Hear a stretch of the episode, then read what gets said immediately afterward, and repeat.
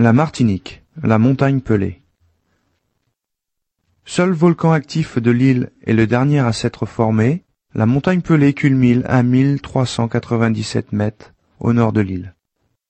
Mystérieuse et capricieuse, elle se cache bien souvent derrière un manteau de nuages, jusqu'à ce que, tout à coup, une éclaircie révèle sa grandeur et ses formes majestueuses.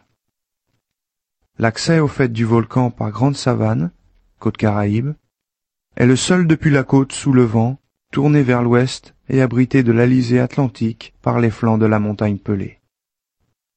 Sur ce sentier s'ouvrent de superbes vues sur Saint-Pierre et la côte Caraïbe.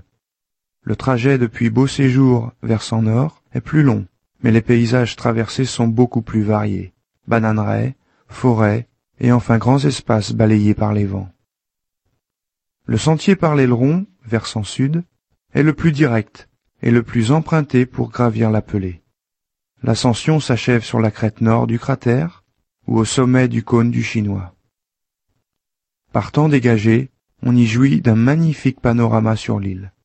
Piton du Carbet, baie de Fort-de-France et presqu'île de la Caravelle.